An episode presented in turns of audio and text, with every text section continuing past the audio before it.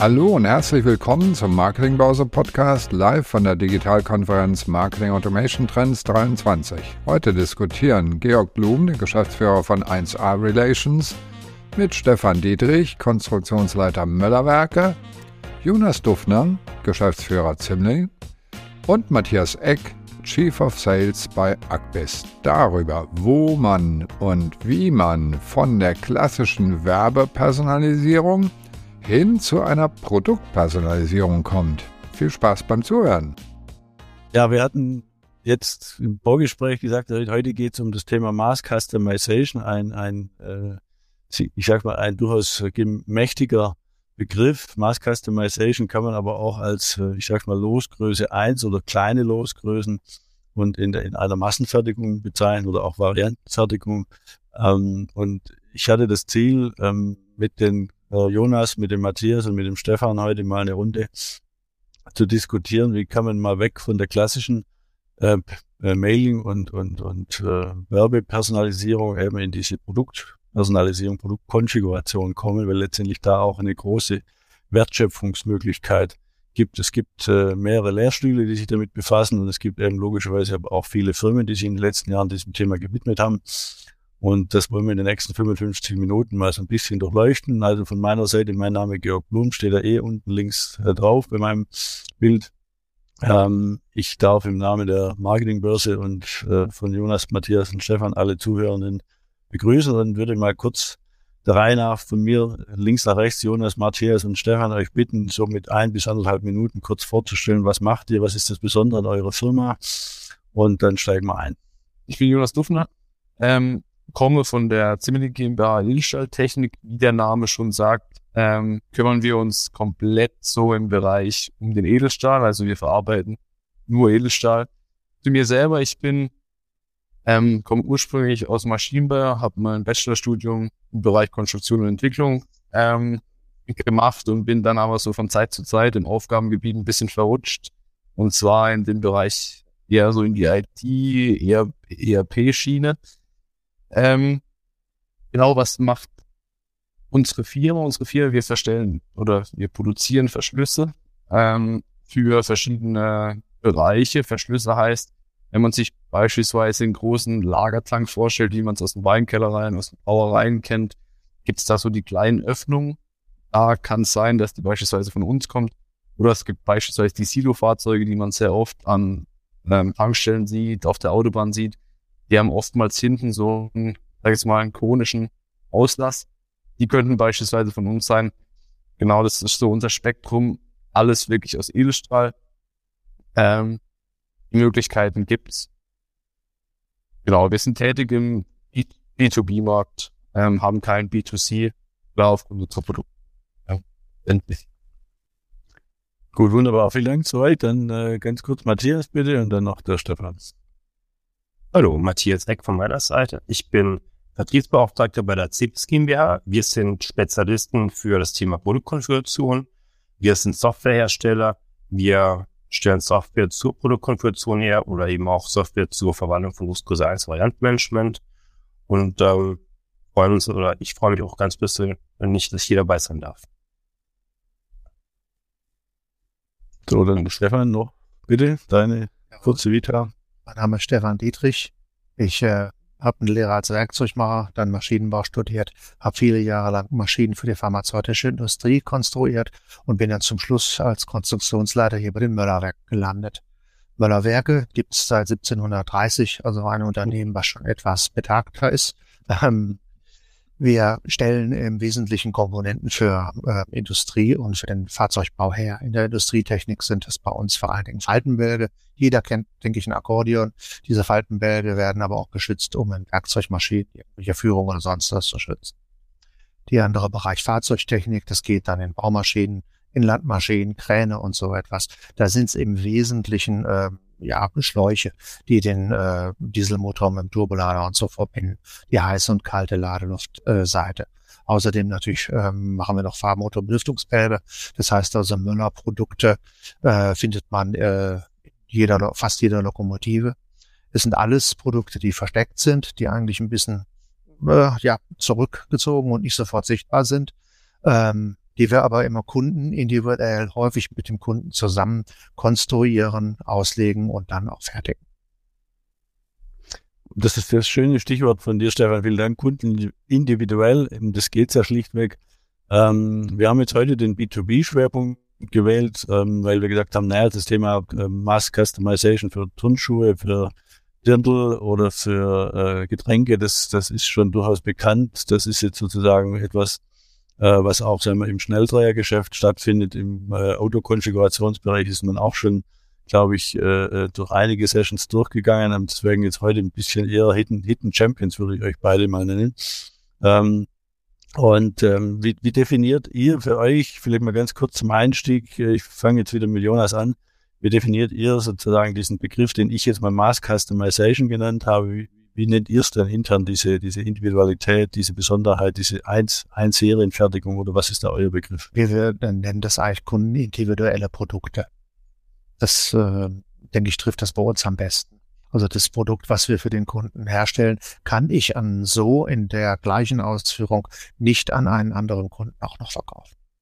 Das sind immer. Ist das, ist das generell so oder, oder, oder kann es sein, dass es halt mal ein, ein Produkt gibt, was man tatsächlich auch mal 30 oder 50 mal produziert oder ist diese 30, 50 Produktstückzahl? Ja, ich rede nicht von Stückzahl, ich rede nicht von Stückzahl, sondern ich rede von einem Produkt, das habe ich jetzt ähm, gefertigt und das passt in der mhm. Regel nur in eine kundenindividuelle ähm, mhm. Applikation rein. Ähm, von, äh, jetzt sage ich mal eine Zahl, 200, 300.000 Artikeln, die wir lebend haben, sind es vielleicht fünf oder acht, wo wir Formen nutzen, die dann auch in andere Kunden äh, äh, reinpassen, wo sich der Kunde dann an das Teil angepasst hat. In aller Regel ähm, gehen wir genau auf die Anforderungen äh, des Kunden ein und äh, fertigen dann genau passend das Produkt für ihn.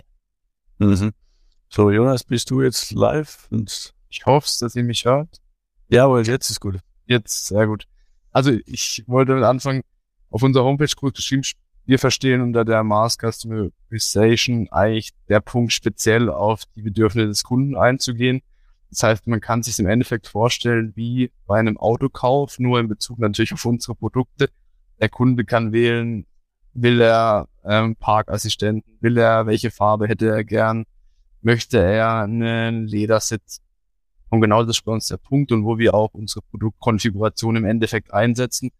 Grundsätzlich würde ein Laie, wenn er bei uns durch die Produktion schlendert, wie ich sage jetzt mal beim Shopping durch die Stadt, würde er sagen, sieht ja alles gleich oder ähnlich aus. Aber es ist halt so, im Detail steckt der Unterschied. Ich sage jetzt mal, von außen her sieht man dann so wie beim Auto auch, die Farbe unterscheidet sich. Aber es ist halt wirklich so, es kann mal sein, wir haben 10, wir haben mal 50, wir haben mal 100 von einem Stück, aber grundsätzlich passiert es nicht, dass wir Kunden haben, die, sag jetzt mal, das gleiche bestellen. Das heißt, da sind wir wirklich auf Kundenbezug. Wir machen im Endeffekt das, was der Kunde sich wünscht und natürlich, je nach Anwendungsfall, ist natürlich auch da jeder Kunde unterschiedlich unterwegs. Also das heißt auch Kundenorientierung nehmt ihr beide wirklich äh, nicht nur als Lippenbekenntnis oder als Feigenblatt, sondern Kundenorientierung ist bei euch praktisch Tagesgeschäft, weil letztendlich, so wie ihr beide das jetzt beschrieben habt, es ist, äh, wir reden ja nicht über Marketing-Schlagworte äh, und Buzzwords oder Vertriebsbuzzwords, sondern wir reden eben tatsächlich kundenindividuelle Produkte und das ist für mich Kundenorientierung ein, im, im, besten Sinne. Und gehen wir mal zum, zum nächsten Thema, weil äh, Matthias und ich haben im Vorgespräch auch überlegt, wie, wie welche Mitarbeiter, welche Abteilungen sind an so einer, so einer Produktkonfiguration am Ende beteiligt, damit das am Ende auch kundenorientiert und kundenindividuell ist. Das beginnt ja im Vertrieb. Aber wie geht's dann weiter? Oder, oder beginnt es eben nicht im Vertrieb bei dem einen oder anderen? Ähm, wie, wie ist es bei euch, Jonas? Also bei uns ist tatsächlich ähm, nicht im Vertrieb haben wir begonnen, sondern eher auf der technischen Seite. Wir haben uns überlegt, okay, wir haben unser Produkt, was haben wir denn für Daten? Und für uns ist wirklich das wichtigste Thema eigentlich die Daten, weil wir gesagt haben, okay, welche Daten brauchen wir zu fertigen? Weil wir gesagt haben, wenn der Kunde was Besonderes will, dann geht die Besonderheit bei uns 100% in der Fertigung los. Das heißt, der Kunde sagt, hm, für das Beispiel, ich hätte gerne eine andere Oberfläche, wie zum Beispiel eine andere Farbe beim Auto, dann bedeutet das einen gewissen Arbeitsprozess, der hinten dran steckt. Das heißt, wir sind erstmal hingegangen, okay, wir haben im, sag jetzt mal, im Backend würde man vielleicht sagen, also in unserer Zimmerlin-Welt, wenn man das so ein bisschen umschreiben will, haben wir angefangen, einen Konfigurator zu bauen, der genau sozusagen unsere technischen Daten beschafft. Das heißt, die ich dann weiterverwenden kann in der Konstruktion und auch in der Fertigung. Das heißt, aus unserem Produktkonfigurator, den wir intern nutzen, werden dann gleichzeitig auch Fertigungslisten geschrieben. Aber warum ich vorhin so auf die Daten betont habe, eigentlich der, der die Daten ja schon hat, das ist eigentlich der Kunde. Das heißt, im nächsten Schritt, den wir noch nicht gegangen sind, aber auf jeden Fall gehen möchten, wird so sein, dass der Kunde zum Konfigurator, wie jetzt bei den Sportschuhen, wo wir es vorhin davon hatten, an die Hand bekommt mhm. und dann bei den richtigen Fragen durch die richtige technische Beratung im Endeffekt schon genau sein Produkt bekommt, ohne dass der Kunde, sage ich jetzt mal, eine Anfrage groß schickt und wir dann versuchen aus dieser Anfrage im besten Fall sein richtiges Produkt zu generieren, sondern eher, dass wir zusammen, aber technisch beraten, mit ihm an unserem Konfigurator arbeiten, dass er dann am Schluss das bekommt, was er will. Im Endeffekt kann man sich vorstellen, wieder aufs Auto bezogen. Wahrscheinlich hat jeder schon mal zu Hause irgendein Traumauto oder sonstige Autos konfiguriert. Und was passiert dann? Meistens geht man mit dieser Konfigurationsnummer, die man dann bekommt, zu einem Autohändler und der sagt, ah, vielleicht könnte man da noch ein bisschen was machen auf der rechten Seite oder vielleicht da noch. Haben sie vielleicht jetzt vergessen und genau das ist das Ziel, was wir, nachdem wir im internen Bereich geschafft haben, mit dem Konfigurator umzugehen, auch extern gehen wollen und dann in diese Vertriebsschiene ähm, kommen möchten. Mhm. Ist es dann, Matthias, ähm, das ist ja dann erstmal auch ein Schulungsaufwand ähm, neben der Adressstruktur also, oder Stü Stücklisten und, und Teilelisten. Äh, ich sage mal, das eine ist eine Technik, das äh, andere ist eine Datenqualitätsfrage, aber äh, es ist am Ende auch eine Schulungsfrage, wie man mit solchen Produkten umgeht. Ähm, es ist ja nicht, ich glaube nicht, wie sagt man, es ist nicht wenig komplex oder um es anders zu formulieren, es ist kann am Anfang sehr komplex sein, richtig? Oder wie geht ihr damit um? Es ist weniger eine Schulung. Also wir haben die Erfahrung gemacht, dass seitens des Konfigurators die Mitarbeiter des Vertriebs, aber auch bei der Beratung erstmal entlastet, weil der Kunde schon viel konkretere Wünsche hat. Mhm. Und die Berater müssen im ersten Moment gar nicht mehr so technisch geschult sein, sondern können Kunden eher auf die Vertriebsaspekte eingehen. Ähm, Beispiel, wir beim Auto bleiben. Ähm, ich habe eine Trennung, also erstmal, wir unterscheiden hier zwischen zwei Arten der Konfiguration. Die vertriebliche Konfiguration auf der einen Seite und die Fertigungskonfiguration auf der anderen Seite. Und das Auto ein schönes Beispiel. Wenn ich als Kunde ein Auto konfiguriere, habe ich die Vertriebsmerkmale. Zum Beispiel, ich habe einen bestimmten Autotyp, den ich wähle, habe dann eine Motorisierung, wähle dann eine Farbe aus, wähle dann vielleicht bestimmte Pakete. Ähm, Beispiel, ähm, das Komfortpaket enthält Ledersitze und da möchte ich wieder ein Sportpaket haben. Das hat vielleicht ein tiefer gelegtes Fahrwerk und andere Teile. Das sind erstmal nur Vertriebsmerkmale, bei dem jedes Merkmal eine Konfiguration Preis hat, das ins Angebot rüberkommt. Auf der Fertigung. Da, da, würde ich kurz noch einhaken, weil das, das Thema Preis und, und Kalkulation ja oft auch ähm, ein, ein Riesenthema ist. Also ich, ich habe ein Projekt mal geleitet bei einer Firma, wo noch kein Konfigurator im Einsatz war und dann haben die die Vertriebler haben was kalkuliert und die, die Fertigung hat hinterher geschimpft, wie blöd ist, nach dem Motto, äh, mhm. wenn ihr das vorne nicht, nicht so kalkuliert, dass hinten am Ende was rauskommt, dann haben wir wieder die, die, die Arschkarte gezogen, um es mal salopp zu formulieren. Genau, das ist der Punkt, den ich gerade anspreche. Ja. Perfekt. Weil genau das, das Verheiraten der zwei Welten, nämlich die Vertriebssicht und die Fertigungssicht. Oder das Mapping auch, wenn ich es technisch ausdrücke. Und äh, viele Unternehmen in Deutschland, die aus der Fertigung, aus dem Ingenieurwesen kommen, denken, ähm, der Vertrieb muss sich nach der Fertigung richten. Unternehmen, die eher aus dem amerikanischen Bereich kommen, die im Marketing-Vertrieb sehr stark sind, denken eher, die Fertigung muss sich nach dem Vertrieb richten. Also da ist immer ein Konflikt zwischen genau diesen zwei Bereichen. Und die Wahrheit liegt natürlich, dass man die miteinander verheiraten muss. Man muss ein Mapping machen und die sich verbinden. Und deswegen muss man auch häufig zwei unterschiedliche Artikelnarten einführen. Oder eben aus unserer Sicht zwei Konfigurationsmethoden, Konfigurationsarten nämlich einmal die für den Vertrieb. Da wird das Produkt aus Kundensicht dargestellt. Oder wie Jonas soll gesagt, natürlich über Fragestellung kommt der Kunde dann zu seinem entsprechenden Wunschprodukt, indem er diese Fragestellung ausfüllt. Beispiel Auto, wobei ich rede das aber Auto, ja. ich habe Vertriebsfunktion. Wenn ich jetzt aber auf die Fertigungssicht gehe, bei der Farbe, das ist noch relativ einfach, die ist eins zu eins. Mapping, Farbe blau beim Auto, Vertrieb ist auch Farbe blau in der Fertigung. Wenn ich also das Sportpaket gehe, das sieht schon ganz anders aus. Weil ein Sportpaket ist im Vertrieb mhm. ein Merkmal, kostet vielleicht Sportpaket, was ich, zwei bis 3.000 Euro. On top ist im Angebot im Preis relativ einfach. Vielleicht gibt es da abhängig von der Verkaufsregion äh, in der Schweiz einen höheren Preis als in Deutschland, noch ein paar Unterscheidungen, aber eigentlich ist es relativ simpel.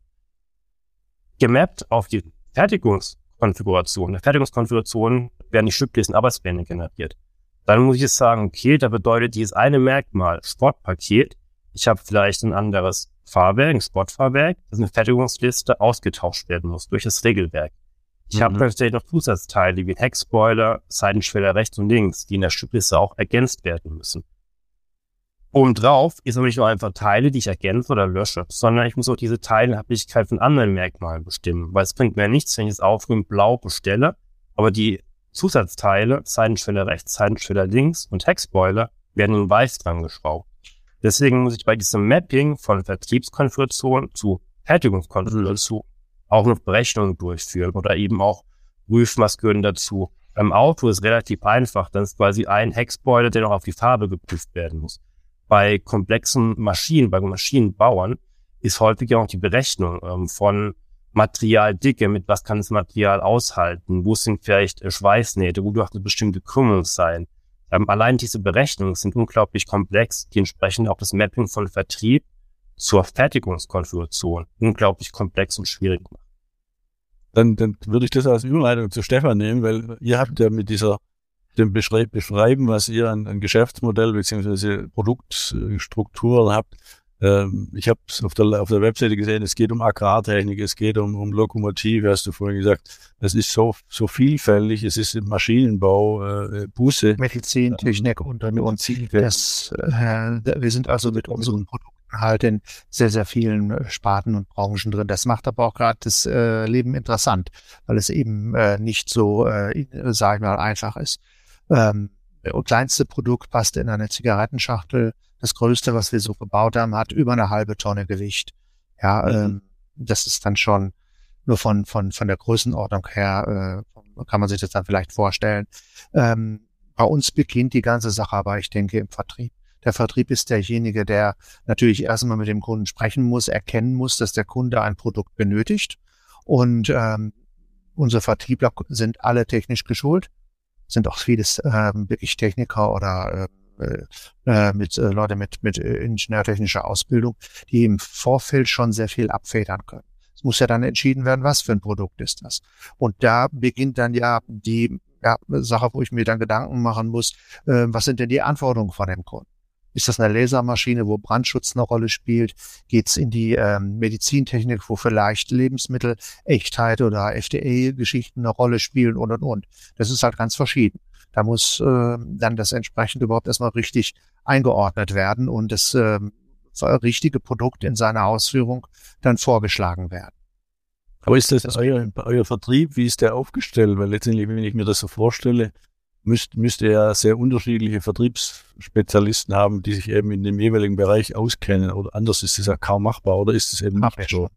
Haben wir schon. Das ist so in der Tat. Also die, äh, nicht jeder Vertriebler, auch nicht jeder Techniker kann jedes Produkt. Das ist einfach zu viel. Das muss ein bisschen unterscheiden.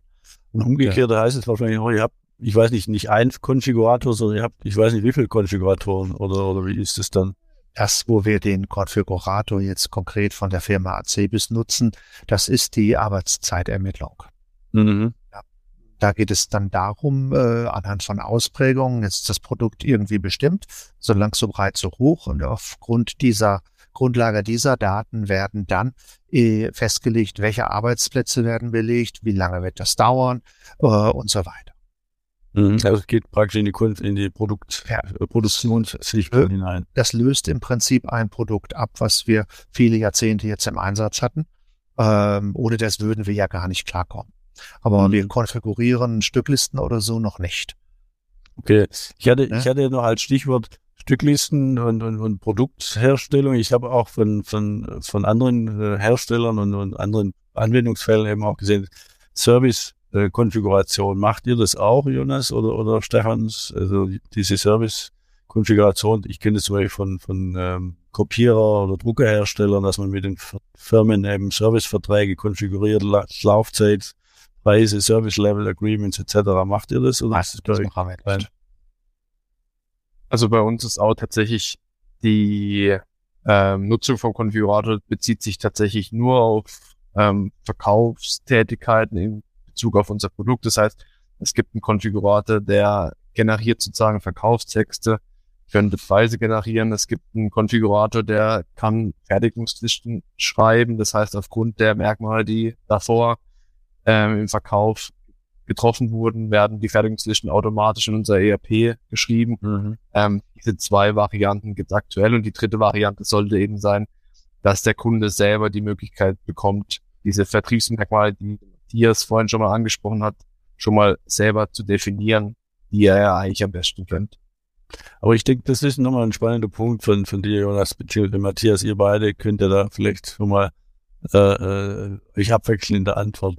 Wenn das jetzt bei aus dem internen Nutzungsgrad in den, in den, in den Nutzungsgrad überführt wird, dass auch der Kunde äh, dann drauf zugreift. Wie, wie ist das geplant oder was ist da für, für Tipps und Tricks jetzt schon mal äh, äh vorzusehen? Weil das ist ja, glaube ich, ein ganz könnte ein komplizierter Prozess sein, dass der Kunde auf einmal anfängt selber zu konfigurieren. Jonas hat auf vorher schon gut äh, gestartet mit. Man versucht ja dem Kunden und Interessenten durch Fragestellungen zum richtigen Produkt hinzuführen. Und aus unserer Erfahrung ist diese Fragestellung, bei Azebis nennen wir das interne Produktfinder, diese Thematik. Jene Abwandlung äh, wird häufig unter Guided Selling als mhm. genannt. Ähm, wobei Guided Selling auch schon ein bisschen mehr als ein reiner Produktfinder ist. Ähm, wir aber und diese, diese Fragen müssen ja vorher erstmal definiert sein. Ich denke, das ist ja schon mal wichtig, oder?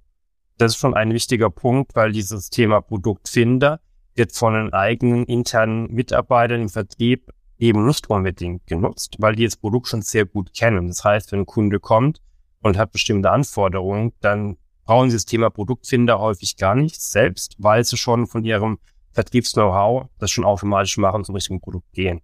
Das heißt, im ersten Step muss man für den Kunden eine Sicht aufbauen im Konfigurator zum Thema Produktfinder. Wie soll der Kunde, der Interessent zum Produkt geführt werden? Was sind die wichtigsten Fragen? Und das ist äh, langsam bei mehreren Firmen auch angekommen. Wenn man noch vor fünf oder zehn Jahren zurückgeht, war das ein Thema, das wir ganz häufig bei unseren Kunden auch platzieren mussten und sagen, Achtung, passt auf, ihr müsst da ein bisschen anders denken. Der eigene Vertrieb hat eine andere Sichtweise als der externe Kunde. Also das ist schon der erste Step, den man da berücksichtigt. Hm. Gut, ich denke auch, was schwierig, was, das, was schwierig ist, ein, ein Moment kurz, Jonas, was auch schwierig sein kann, aber ich denke, das könnt ihr gleich beantworten. Ähm, ich muss ja dem Kunden gegenüber, ich sage mal, auch Dummheiten abfangen. Also Dummheiten jetzt nicht aus, aus äh, Blödheit, sondern weil er einfach gewisse Dinge nicht kennt. Ja, also das ist, ich nenne es jetzt mal Dummheiten, aber es ist im Prinzip geht es ja darum, dass irgendwie, äh, ich mache es jetzt bei dem Beispiel, wo wir bei, bei, bei Behrensen hatten, das ging um Cocktailmix, aber ich kann bestimmte Cocktailmix Situationen kann ich nicht zulassen, weil sie ansonsten giftig werden sozusagen oder unverträglich werden. Und bei euch sind es ja sicherheitsrelevante Merkmale oder, oder auch Merkmale, die dazu führen, das kann man so nicht produzieren, weil das einfach dieser Wunsch nicht machbar ist. Und ich denke, das gilt ja abzufangen, oder? Auch im, im Kontext oder im Vorfeld. Jonas. Das fängt schon bei. Ja. ja, genau, also genau die Sicht, also sozusagen, wir haben für uns intern versucht, dass wir erstmal alles schaffen, dass, dass unser Vertrieb beziehungsweise unser Verkauf den Kunden dahingehend beraten kann. Aber ich nehme ein ganz einfaches Beispiel aus der, wenn man jetzt zum Beispiel in den Laden geht, jeder weiß, okay, ich möchte vielleicht jetzt Bier trinken, dann kaufe ich ein Bierglas, ich möchte einen Wein trinken, ich kaufe ein Weinglas, ich habe Wasser, ich kaufe ein Wasserglas. Und genauso, das ist die, die Sicht, die wir uns nicht mehr überlegen, intern, mhm. weil wir unser Produkt kennen aber der Kunde muss irgendwie zu dem richtigen Produkt gebracht werden. Aber eigentlich gibt es genug Merkmale, die der Kunde selber hat, um das richtige Produkt zu finden. Das heißt, es geht da auch immer darum, für unsere Seite dann, wenn wir dem Kunden sozusagen dieses Handwerkzeug an die Hand geben, dass wir natürlich versuchen wollen, unsere Leute, die technisch unser Produkt kennen, spezifischer dahin zu bringen, dass die Kunden dann bei den Besonderheiten, die jetzt nicht einfach abzuhandeln sind, da mehr Zeit generieren können, also den, den technischen Vertrieb noch verstärken können und sich nicht und die nicht, sag jetzt mal, per Merkmal zu spezialisierten Produkten finden, dass er da einfach die Möglichkeit hat, da sich Zeit freizuschaufen. Das ist tatsächlich der Grund. Das heißt, ich, ich, es gibt ja aus vertrieblicher Sicht zwei Möglichkeiten, warum man den Kunden Konfiguration selbst machen lässt. Ich sage mal ganz banal, das ist der spielerische Aspekt oder im Englischen der Gamification-Aspekt, so nach dem Motto, spiel einfach mal rum. Und wenn ich bei, bei euch kann, dann äh, bei der Konkurrenz nicht kann, dann mache ich oft ähm, nach dem Motto Werbung für einen, schau mal her, du kannst ganz spielerisch dein Produkt konfigurieren. Da geht es noch gar nicht um die Perfektion als sowieso, es geht eher um den spielerischen Effekt, dass die Leute auf eure Webseite gehen, dass die sagen, komm, das will ich mal probieren. Der andere Aspekt ist ja tatsächlich, ich nenne es mal eher den ernsthaften Aspekt, ähm, wirklich, so wie du es beschrieben hast, diese äh, mit den Parametern, die einer, der, der hat schon eine relativ klare Erwartungshaltung und mit denen wird er agieren und ich will jetzt nicht mehr spielen, sage ich, sondern wird eher agieren und, und, und wirklich konfigurieren im, im, im Sinne eines späteren Endprodukts. Ist das beides von euch geplant oder ist es eher in Anführungszeichen nur der ernsthafte Aspekt äh, äh gemacht? Also grundsätzlich also geht, ja, Stefan, du darfst gerne. Okay. okay. Ähm, also grund oder da war ich den Moderator, logischerweise. Stefan, machst du, du hast ja gerade gezuckt als erster. als erster gezuckt, na gut. Ähm, wir haben einen Versuch gestartet mit einer unserer Produktreihen und haben dem Kunden die Möglichkeit gegeben, im Internet das Produkt zu konfigurieren. Ähm, da ist natürlich ganz wichtig, dass er nichts Falsches eingeben kann. Dass er die Abfrage der Werte sind ganz entscheidend, weil ansonsten wird irgendwas gemacht, was nicht gut ist. Und er bekam als äh, Benefit oder Bonus nachher ein rudimentäres, aber dann maßstablich richtiges 3D-Modell. Mhm. Das wurde im Hintergrund dann als Neutralformat erzeugt und dem Kunden zur Verfügung gestellt. Und über diese Schiene, wenn er das erst einmal eingebaut hat, so schnell lässt das dann auch aus seiner Konstruktion nicht mehr raus. Ich sehe den großen Vorteil, dass der hm, Kunde ohne dass der jetzt groß telefonieren muss, einen Ansprechpartner erreichen muss, vielleicht abends um 18 Uhr eine gute Idee hat und sagt, Mensch, wie, wie groß muss das denn sein, dort äh, die mhm. entsprechenden Informationen bekommt. Ich glaube, Informationen sind äh, sehr wertvoll. Da geht's noch gar nicht um die letzte Schraubenloch, sondern es geht darum, jetzt mhm. bei uns zum Beispiel, kann ich den Verhaltenbalk so weit komprimieren oder nicht? Danach richtet sich Maschinenlänge, Gussbetten und was, was ich, was unsere Kunden dort noch alles dann danach auslegen. Ähm, wenn man ihm da unterstützt und helfen kann, glaube ich, hat man erstmal einen Fuß in der Tür. Dafür nutzen wir das. Wenn ihr das nächste Mal live bei unseren Experten-Roundtables mit dabei sein wollt, schaut mal auf digitalkonferenz.net vorbei. Dort findet ihr immer das Programm unserer aktuellen Digitalkonferenz. Also das ist genau diese vertriebliche Aktivität, die ich auch denke, dass es Sinn macht, sowohl für die, ich sage mal, unter CM-Gesichtspunkten diesen Prozess von der Vertriebssicht einerseits bis durch die Fertigung äh, oder bis in die Fertigung, vielleicht sogar letztendlich bis in die Auslieferung durchzuziehen, weil letztendlich das äh, dann am Ende Sicherheit schafft, aber eben auch akquisitorische Kraft hat, weil letztendlich dieser spielerische Aspekt, Aspekt du Stefan gerade gesagt hast, natürlich auch wichtig ist. Und ich sage es bei dir tatsächlich dieser äh, oder andere sagen es Minimal Viable Product, also dieses kleine, dieses kleine Testprodukt, das man dann mal erstellen kann. Ist es bei euch, äh, Jonas, jetzt frage ich nochmal bewusst, ist es bei euch auch so geplant, dass es dann eben so ein, so, ich sag mal quick and simple, ich will nicht quick and dirty sagen, sondern quick and simple Aspekt äh, möglich ist? Also bei uns gibt es tatsächlich zwei Punkte. Der eine ist der, wo mir vom Stefan richtig gut gefallen hat, weil das tatsächlich auch so ist, diese 24-7 abhängig, gerade so jetzt während mhm. unserer Pandemie, die vielleicht noch nicht hinter uns liegt, aber auf jeden Fall die letzten zwei Jahre sehr beherrscht hat, war es ja so, die Arbeitszeiten haben sich, sage ich jetzt mal, von früh bis spät verändert. Das heißt, die Leute waren nicht immer im Büro, aber sie haben irgendwann dann versucht, Informationen zu bekommen. Und das ist genau der Punkt, wo Stefan sagt, dass wenn man da den Kunden dahin bekommt, dass er schon mal da gibt's mal Hallo sagt und dann unser Vertrieb aber auch die Zeit bekommt, okay, da hat jemand Hallo gesagt, jetzt höre ich doch mal nach. Und wenn wir dann schon mal sozusagen die Hand in der Tür haben, wird's einfacher, da schon mal einzugreifen.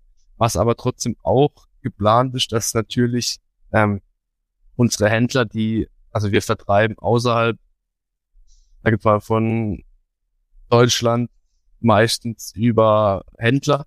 Das heißt, die haben natürlich auch eine größere Kompetenz und denen möchten wir natürlich auch die Möglichkeit geben, okay, ohne dass wir zum Beispiel unser amerikanischer Händler, der halt einfach zeitversetzt arbeitet, der soll natürlich auch Informationen haben, ohne dass er immer auf uns zurückgreifen muss. Und das ist gerade diese zeitliche Abhängigkeit, die sollen, wollen wir natürlich damit auch lösen und da gerade auch den ernsthafteren Teil. Aber da geht es natürlich dann um Händler. Das heißt, die verkaufen auch tagtäglich, das ist ihr tagtägliches Brot, genauso wie bei unseren, ähm, sozusagen unseren Leuten, die auch bei uns arbeiten, intern. Machen, wir, machen wir mal kurz den, den unternehmerischen Aspekt, mal weg von der reinen Konfiguration, sondern was, was aus meiner Sicht der unternehmerische Aspekt sein kann, ähm, dass zum einen mehr Neukunden generiert werden, weil einfach dieser spielerische Aspekt im Vergleich zur Konkurrenz oder dieser, dieser erste einfache Ansatz im Vergleich zur Konkurrenz bei euch leichter ist. Das ist der eine, der eine Part, also Akquisition. Der zweite Part könnte sein, ähm, ihr könnt ganz andere Preise verlangen. Also das ist das, das zweite. Das dritte ist, ihr habt das, was ich vorhin gesagt habe, der Krieg zwischen Vertrieb und, und Produktion oder, oder Arbeitsvorbereitung, die letztendlich das dann kalkulieren müssen und kommt dann wirklich das raus, was der Vertrieb verkauft hat, dass dieser, ich sag mal, teilweise stattfindende Krieg oder Streit nicht, nicht stattfindet mehr, weil einfach, es kann nur das gemacht werden, was, also sprich, es kann nur das verkauft werden, was vorne auch konfiguriert wird. Äh, sind es so, so drei Aspekte, wo ihr sagt, einer davon oder alle drei sind für euch richtig und wichtig oder gibt es vielleicht noch einen vierten, wo ihr sagt, das ist äh, äh, einen, den ich jetzt erstmal noch nicht genannt habe. Wer möchte ich? Mal Stefan, du, wie siehst du das? Ich sehe das äh, grundsätzlich erstmal genauso. Ich kann nur das produzieren, was ich ja auch im Prinzip herstellen kann, ähm, wo ich äh, die Produktionsmöglichkeiten für habe. Ähm, allerdings muss man da aufpassen, dass man dann äh, nicht in ein Loch fällt. Wir sind, äh, denke ich, neben unserer ähm, ja, normalen Fertigung, die wir haben, äh, und bei den ganzen Standardprodukten auch immer wieder als Problemlöser bekannt. Mhm. Das heißt, ich muss so innovativ und so kreativ sein. Wenn der Kunde ein Problem hat, muss natürlich vom Unternehmerischen her abgewogen werden. Ist da Potenzial? Kann man das tun? Oder würde es uns weiterbringen, da irgendetwas mhm. zu entwickeln? Dann muss man da einsteigen und was tun.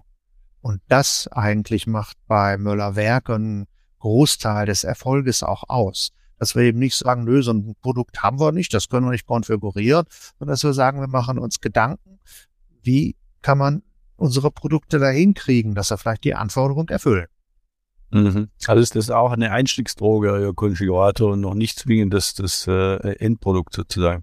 Nein, wenn der Kunde, wenn wir dort jemanden haben, der dort sagt, er möchte jetzt ganz simples Beispiel, das sind diese Faltenbälge, die wir dort konfigurieren, in einfachsten Formen auch nur. Und ähm, da kann der Kunde ähm, paar Werte eingeben.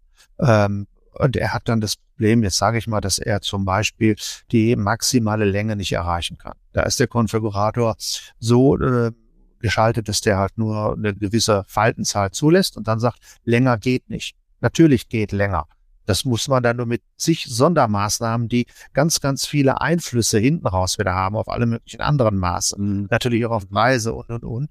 Ähm, muss man das, kann man das kompensieren. Aber in dem Fall wird er dann an den Vertrieb verwiesen, nach dem Motto, da hast du ein Problem, wir helfen dir. Das lehnen wir ja, dann nicht. Das ist aus meiner Sicht, mhm, das ist ein wunderbares Beispiel, dass eben Vertrieb ähm, und, und Produktion oder, oder eben wie, wie bei euch die Abteilungen dann auch immer heißen, äh, sehr viel enger zusammenarbeiten und, und wird dadurch, ähm, Jonas und Stefan, wird bei euch dann auch diese Zeit der Angebotserstellung, die aber in solchen komplexen Produktkategorien früher sehr, sehr lange war, wird die dann Stück weit verkürzt oder wird sie sogar enorm verkürzt? Also das wäre, glaube ich, auch nochmal ein Aspekt, der im B2B-CRM immer wichtig ist, dass ich ja diesen Angebotszeitraum möglichst kurz halte, weil man sagt ja auch, je schneller ich ein Angebot raushauen kann, auch ein verbindliches äh, und gleichzeitig auch als für die Produktion leistbares, äh, umso schneller, umso besser. Ist das so oder, oder wie ist da Ihre Einschätzung? Die Jonas, darf ich? Ja. Du siehst gerade schon, also noch du, ja. Mach ich ganz kurz noch. Ähm, die äh, das äh, Angebotszeit ist bei uns ein Problem. Äh, das muss man ganz offen und ehrlich sagen. Wenn die Anwendung komplexer wird und wir größere Metall- oder Stahlkonstruktionen dabei haben, dann kann man das nicht mehr aus der Hüfte schießen. Und da steckt bei den Stahlteilen häufig der Teufel im Detail. Weil dann lässt sich das plötzlich nicht herstellen. Ich brauche zwei oder drei Teile mehr und dann schießt so eine Kalkulation weg. Für Standardkomponenten haben wir Konfiguratoren, will ich das mal nennen, oder kleine Programmchen, wo ich das schnell eintippen kann. Da ist ruckzuck und es ist auch sicher. Aber wenn es mhm. aufwendiger wird, ähm, dann fürchte ich, hilft ein Konfigurator auch nur begrenzt, weil ich das einfach ähm, nicht mehr abschätzen kann, die Komplexität und den Preis von solchen Teilen. Wobei ja, das, das würde ich jetzt gleich nochmal einwerfen, Stefan, die, die, die kleinen, kleinen Serien oder, oder, oder einfache Teile heißt aber am Ende vielleicht auch ein Teil des Massengeschäfts, deswegen ja Mass Customization. Ein Teil kann ich beschleunigen, weil es letztendlich das äh, der Kunde selbst machen kann oder eben, wie gesagt, die, die, die Durchlaufzeit sehr einfach ist oder vielleicht noch eine, sagt man ein oder zwei Schleifen zur, zur, äh, zur, zur Absicherung, dann war's das, oder? Weil das, das ist ja auch eine Entlastung für den Vertrieb, Schrägstrich. Absolut. Man muss sich da auf die wichtigen Dinge konzentrieren, die, sag ich mal, großen Projekte und für Dinge, die ich ähm, aus einem Konfigurator automatisch generieren kann, darf ich überhaupt keine Arbeitszeit verschwenden. Mhm. Ist meine mhm. Meinung. Das ist noch nicht durchgehend, aber für einfache Sachen, die ich direkt beschreiben kann, wo, wo, wo ja auch viele Tagesgeschäft dann ist und auch viel Umsatz mit generiert wird, das muss so laufen. Mhm. Also ich, bevor Jonas noch antwortet, ich, ich, ich habe mal ein Beispiel gehört, das ist jetzt glaube ich drei, vier Jahre alt. Da hat ein Kühlraumhersteller, und der hat eben auch gesagt, wir haben einen Konfigurator eingesetzt und die Antwort, äh, die Angebotszeit hat sich eben von schon acht Wochen auf zwei Wochen verkürzt im Schnitt.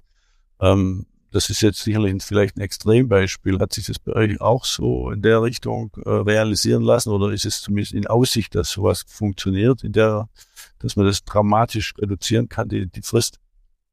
Ja, ich sage mal so, vor 16 Jahren, als ich hier anfing, da haben wir die ganzen Angebote im Auftragszentrum, das heißt in der Konstruktion gemacht. Sprich, wir mussten wirklich eine Stückliste anlegen, mussten dann Preise ermitteln, mussten einen Arbeitsplan anlegen und den ähm, rechnen. Das geschieht heute ähm, durch Eingabe der äh, Parameter mit einem Visual Basic Programm. Mhm. Relativ zuverlässig auf Knopfdruck. Da braucht man mhm. fünf Minuten statt jetzt fünf Tage oder zehn Tage. Na, das, das wollte ich hören. Also was die ja. Zeitrelation? Okay. Und es ist damit auch viel angefangen. Man macht sich einmal Gedanken, welche Konfigurationsmöglichkeiten gibt es, welche Kombinationen muss ich ausschließen, wo kann ich Fehler machen. Aber wenn das einmal in der Software drin ist, braucht sich niemand mehr im Detail Gedanken machen und kann seinen äh, ja, Verstand für was anderes benutzen, als immer wieder das Gleiche zu tun und zu überlegen, passt das noch. Ne? Mhm. Das darf man auch nicht vergessen. Aber Entschuldigung, Jonas, bevor du antwortest, ich, dann frage ich gleich nochmal nach bei dir, Stefan, was ja letztendlich dann auch ein Vorteil ist, sein müsste, unterstelle ich jetzt mal, dass wenn einer mal vor einem Jahr sich was konfigurieren und, und auch produzieren hat lassen und jetzt kommt er mit was leicht angepasstem, dann ist auch das wiederum quasi leicht durchzuführen, oder? Oder, oder diese, diese Anpassungen schnell durchzuwinken. Kann man das Richtig. so annehmen, oder? Das ist so. Wir können diese Daten halt speichern, die können wir einlesen und unter einem anderen Namen wieder speichern.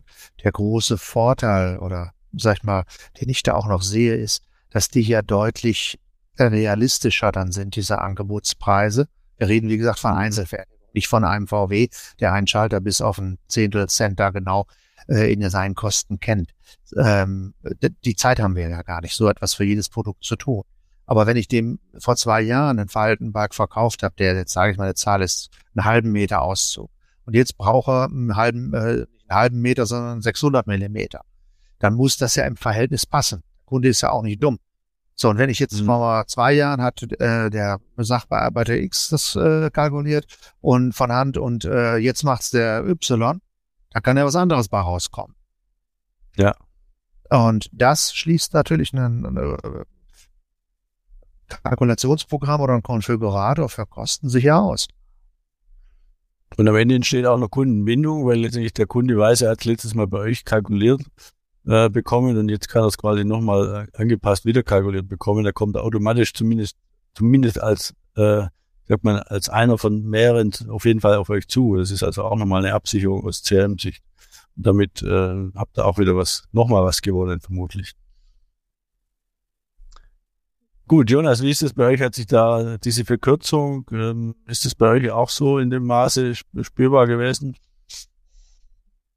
Also tatsächlich von so einer Extremverkürzung können wir nicht unbedingt sprechen, außer natürlich im Nachgang, sage ich jetzt mal. Das heißt, also bei uns, was war der Vorteil durch also Angebotskonfiguration, sage ich jetzt mal, ist der Vorteil natürlich, okay, es sieht immer, und da sind wir vielleicht bei dem Thema unterschiedliche Sachbearbeiter, es sieht immer gleich aus. Das heißt, der Kunde bekommt, auch wenn jetzt sich nur ein Teil ändert, bekommt er grundsätzlich alles gleich, außer und er sieht, okay, hier gibt es ein Merkmal, das hat sich geändert, ganz klar ersichtlich.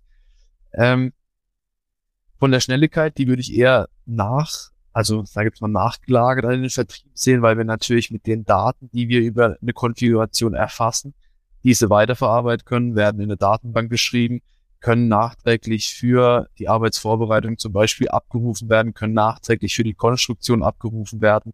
Das heißt, man hat nicht das Problem, dass man x-mal Daten generiert, die im Endeffekt eigentlich gleich sind, aber durch manuelle Datengenerierung natürlich immer wieder es zu, da gibt es mal Fehler kommen kann. Das heißt, man hat eigentlich eine Datenkonsistenz, die einfach, egal ob Vertrieb, AV oder in der Konstruktion oder auch in der Produktion genutzt werden kann.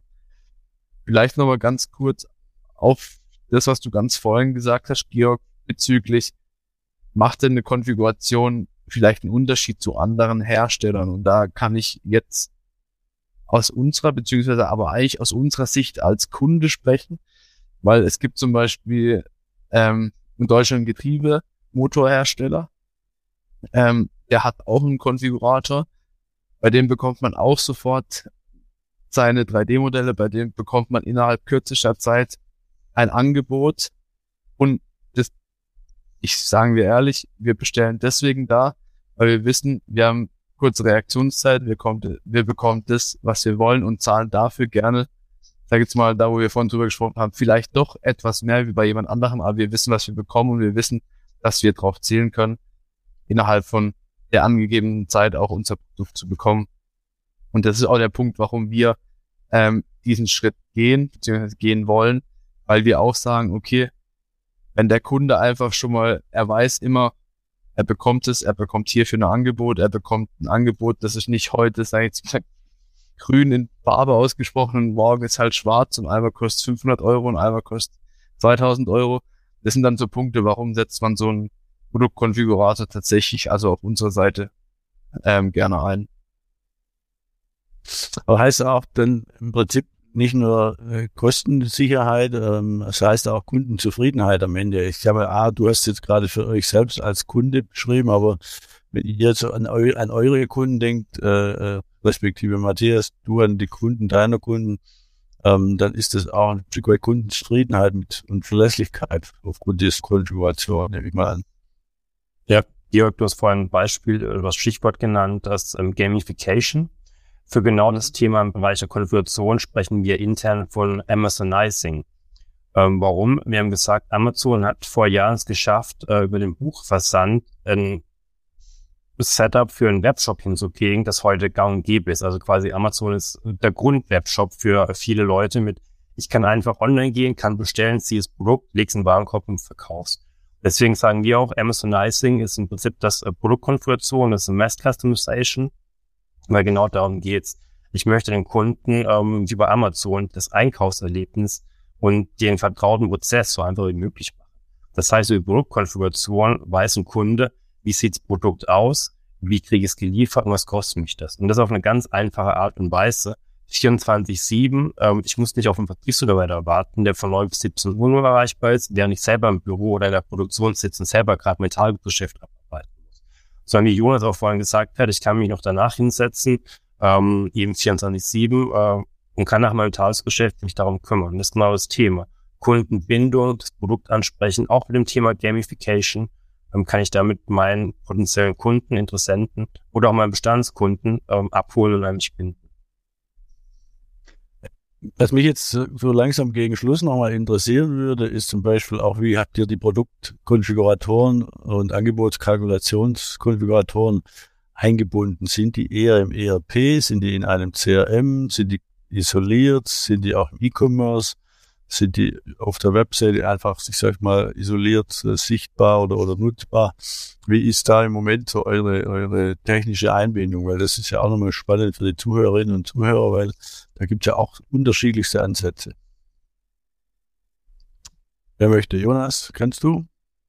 Ja, gerne. Ich, bitte. Also wir, wir setzen ja eben ähm, die Konfigurationsmöglichkeiten von Acebis ein, wie ich vorhin genannt habe.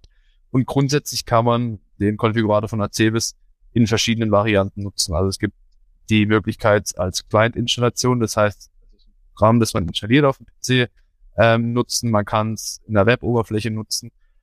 Wir nutzen aktuell die Client-Installation, ähm, aber da auf den Punkt zurück ERM, EM, ERP oder CRM, wir starten unsere Konfiguration immer aus dem ERP-System, weil wir da einfach, da haben wir unsere Produkte, da haben wir unsere, unsere Daten. Das heißt, dahergehend kommt immer diese, dieser Startpunkt, ist aktuell ähm, unser ERP. Zukünftig natürlich, wenn sich die Thema, das Thema Web-Konfiguration ähm, entwickeln wird, wird dieser Schwerpunkt sich höchstwahrscheinlich etwas verändern bei uns.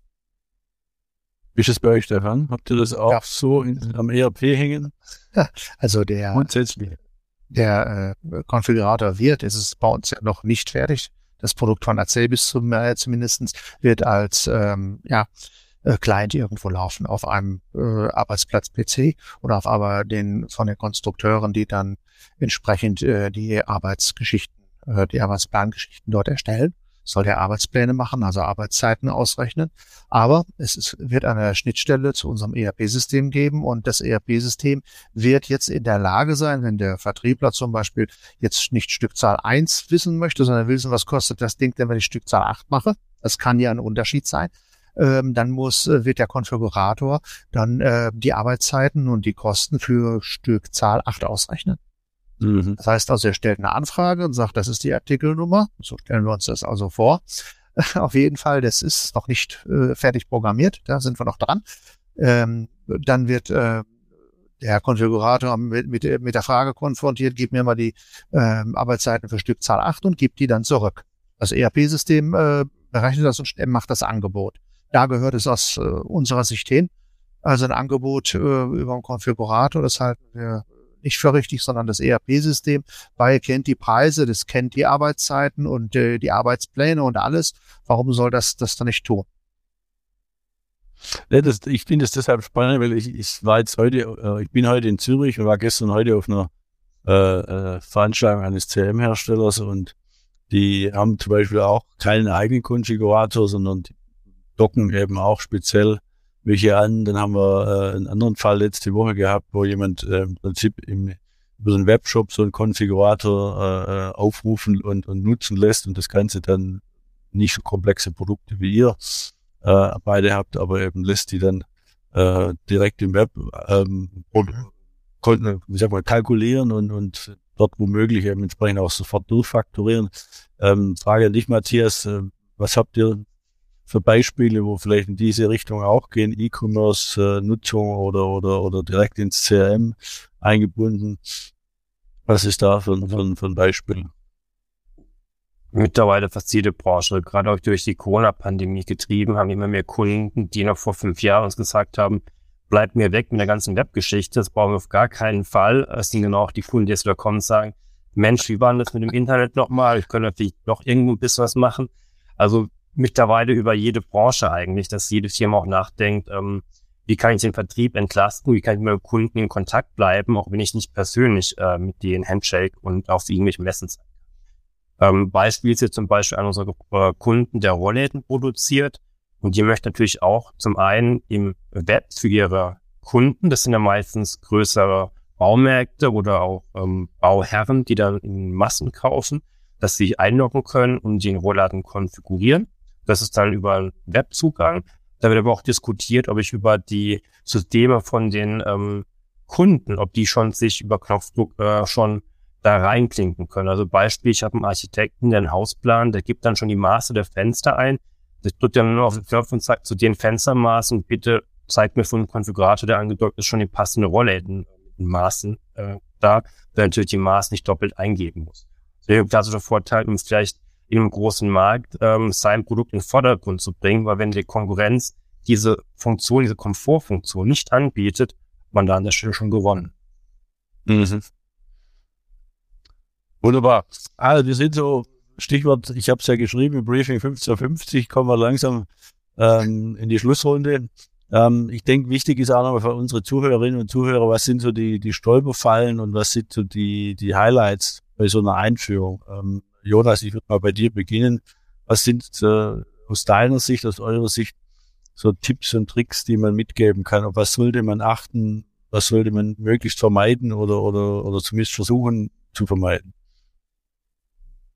Also grundsätzlich kann ich da sagen, dass ich vielleicht ist ein vielleicht eher unternehmerischer Grund, aber was man auf jeden Fall beachten sollte, dass man genug Kapazität bereitstellt, um solche Projekte anzugehen. Das ist einfach ein Thema. Man kann nicht hoffen, dass Software-Dienstleister beispielsweise wie jetzt Acebis kommt und dann sozusagen die Firma kennt und daraus einen, einen Generator, also einen Konfigurator macht. Das will ich einfach so erwähnen, weil das ist nicht so, weil das funktioniert nicht ganz so einfach. Ähm, was aber auf jeden Fall nicht heißt, also wir haben es auch gemacht und wir sind sehr zufrieden mit dem Schritt gewesen, dass wir da jetzt konfigurieren können. Ähm, was würde ich vielleicht noch als Tipp geben wollen, dass man, kann ich jetzt aber nur für uns sprechen, dass man erstmal intern versucht, die, die, Dinge aufzuarbeiten, weil es oft Dinge gibt, die in Unternehmen schon immer so waren, mhm. aber ob die wirklich so sein müssen und auch vielleicht beim Kunden so sei, ob der es überhaupt wohl will oder war das nur Zufall, hat er es halt irgendwann mal so funktioniert. Deswegen, ich sage jetzt mal, das Thema Aufräumen vielleicht, dass man intern für sich erstmal so ein bisschen sortiert, okay, welche Sparten, welche Produktkategorien haben wir, was wollen wir genau und dann anfängt und nicht vielleicht im Kunden, sage ich jetzt mal, einen Konfigurator gibt und der sagt dann, ja, ich hätte gerne noch das und das und dann am Ende hat man da, sage ich jetzt mal, einen großen Urwald gebaut. Viele Einzelkunden sind dann zufrieden, aber vielleicht man selber ähm, hat nicht die Klarheit gesorgt oder nicht für Klarheit gesorgt, sondern eher für Durcheinander. Mhm. Ähm, Stefan, wie ist es bei euch? Du hast mir vorhin schon ein Beispiel genannt gehabt, aber ich bin gespannt, du wirst bestimmt nochmal wiederholen. Ähm, Was sind so Tipps, Tricks für eure, eure Erfahrungen? Ich wollte eigentlich auf das, was Jonas gesagt hat, noch einmal eingehen mit der Kapazität. Kann ich absolut bestätigen. Ich habe jetzt geschrieben, man muss eine Produkte, Produktion überdenken. Ich glaube, das Strukturieren von gewissen Dingen äh, und das äh, Hinterfragen und Abschneiden von alten Zöpfen, bevor man anfängt zu konfigurieren, ist ganz, ganz wichtig. Sonst hat man nachher zwei, drei Lösungen und das kann dies äh, für ein und das gleiche Produkt oder und das kann die Software ja gar nicht leisten. Also das sollte man auf jeden Fall tun. Ähm, wir sind angefangen und sind von einfachen Dingen zu schwierigen gegangen. Das heißt also, man sollte wirklich nicht äh, eine Rundumlösung, eine 100%-Lösung in zehn Jahren anstreben, sondern man sollte sehen, dass man vielleicht in zwei Jahren dann eine 80%-Lösung oder so erstmal hat. Da muss man ja nicht in Schönheit sterben. Ähm, das denke ich, äh, kann man als Tipp mitgeben ganz großer Vorteil dabei ist aber, man wird ja gezwungen, über seine Produktion, über seine Produkte nachzudenken. Mhm. Und das ist jetzt, wie heißt das? Ich mag eigentlich diese englischen Wörter nicht, aber das ist so ein Soft Fact. Ähm, das führt aber dazu, dass äh, dadurch natürlich auch einiges dann in Frage gestellt und vielleicht verändert wird, äh, was schon seit Jahren hätte äh, abgeschafft oder verändert werden müssen. Das heißt also, ich stehe nachher nicht nur mit einem Konfigurator da, auch, sondern auch mit deutlich durchdachteren Produkten. Das ist ja nötig, dass man diskutiert. Wenn man sowas konfiguriert, dann muss man hingehen und sagen, so ab welcher Größe jetzt sage ich mal, machen wir denn den Produktionsschritt so oder so. Und dann ähm, kommen ganz, ganz viele Dinge zu Tag. Wenn man offen ist, ist das ein Gewinn. Also ich, ich, ich, ich, ich, ich gebe zu, ich hau da nochmal tiefer in die Kerbe. Ich, ich bin zwar Vertriebler und, und, und berate auch Vertrieb, aber letztendlich Vertriebler sind ja oft, ich nenne es mal Wildpferde und freie, freie Radikale. Die wollen natürlich auf Teufel komm raus verkaufen. Und äh, ich, ich weiß, ich überspitze jetzt aber einfach, aber ich glaube, dass so Konfiguratoren eben auch dazu führen, dass eben diese Freiheit ein bisschen eingeschränkt ist. Ich formuliere es jetzt wie ein bisschen anders wie du, Stefan und, und Jonas. Ähm, aber ich glaube, das ist wie, ihr habt es schön formuliert, ihr habt es nett formuliert, aber ich glaube, es hilft auch ein bisschen, diese, diese, diese Denkfreiheiten einzugrenzen. Auf der anderen Seite, klar, wir, wir reden über Kundenindividualisierung und das äh, wiederum hast du, Stefan, auch, glaube ich, wunderbar gesagt. Dieser Konfigurator ist einerseits ein Einstieg, aber wenn man dann merkt, na, es ist doch nicht alles erschlagbar mit diesem Konfigurator, dann wird doch individuell weiter kalkuliert mhm. und weiter gearbeitet. Und Und das ist wiederum die Rückfalllösung. Und man kann ja dann immer noch entscheiden und sagen, ist Kundenwert hoch, also mache ich das auch. Ist Kundenwert niedrig, dann mache ich es nicht. Ist äh, das ein spannendes Projekt, dann mache ich es, bringt uns es weiter, dann macht man es, bringt uns vielleicht nicht weiter, dann machen wir es nicht. Also ich denke, das ist vielleicht auch, wie ihr beide gesagt habt, auch nochmal so eine Art von, ähm, wie nennt man, Prüfpunkt oder Engpass, äh, bewusster Engpass, um zu sagen, schaffe ich dadurch Freiheiten durch diesen äh, Konfigurator äh, in anderen Dingen. Das ist also ein riesen positiver Effekt. Schaffe ich damit auch Klarheit, ist ein zweiter wichtiger Aspekt. Und Sicherheit äh, sowieso im Punkt wo an späterer Kalkulation. Und ähm, am Ende vielleicht auch eine Einfachheit im Vertrieb, weil der Vertrieb eben auch, äh, Jonas, das hast du gesagt, mit den Leitfragen ähm, hingeführt werden oder der Kunde kann besser hingeführt werden. Ich muss vielleicht gar nicht mehr so viel im Detail wissen als Vertriebsmitarbeiter, sondern ich muss die Leitfragen stellen oder ich lasse sie stellen über die Systeme und habe dann relativ schnell ein, ein, eine Basiskonfiguration. Und das macht es natürlich einfacher, weil es eben, wie ihr auch beide gesagt habt, außerhalb der, der klassischen Geschäftszeiten stattfinden kann. Matthias, du hast für mich jetzt nochmal kurz das Schlusswort, bevor wir dann an Carly oder, oder äh, Danny zurückgehen. Ja, vielen Dank. Ich möchte auch kurz darauf anschließen. Ähm, wir haben auch die Erfahrung gemacht, äh, ganz häufig ist nicht das Technische das Problem, äh, wie baue ich die Regeln für Protokollquote auf, sondern klassische Change Management Thematiken. Wie kriege ich die Mitarbeiter mit? Wie kann ich den Vertrieb äh, schulen? Äh, wie kann ich die Mitarbeiter im Vertrieb auch dafür begeistern, weil auch Ängste sind, löst mich jetzt ein Produktkonfigurator ab, der im Web ist und ich als Vertriebler bin überflüssig. Ähm, das sind auch Dinge, die man besprechen muss. Ähm, wir hatten vorhin auch das Thema, äh, wie ist der Schulungsaufwand? Und um nochmal ganz zurück zum Autobeispiel zu kommen, ein Konfigurator kann auch unterstützen, dass ich mich äh, im Vertrieb nicht mit technischen Fragen beschäftigen muss. Das äh, kann die Produktion das auch bauen, sondern ich kann mit dem Kunden diskutieren, lieber Kunde, brauchst du das Sportpaket, ja oder nein? Oder schaffe ich es als Vertriebsmitarbeiter, eben das Sportpaket, was der Kunde gar nicht möchte, ihm noch durch Beratung ein Upgrade quasi darauf zu geben. Mhm. Ohne dass ich mich als Vertriebler mit dem technischen Kram, Stück Business Source, Commerce Bau kümmern muss. Ich glaube, das ist ein wesentlicher Vorteil von dem Konfigurator. Ich kann den Vertrieb natürlich in gewisse Richtung lenken. Ich kann ihm dadurch aber natürlich unendlich viel Freiheit schaffen, damit er dem Kunde mehr beraten und mir zum Kauf auch bringen kann.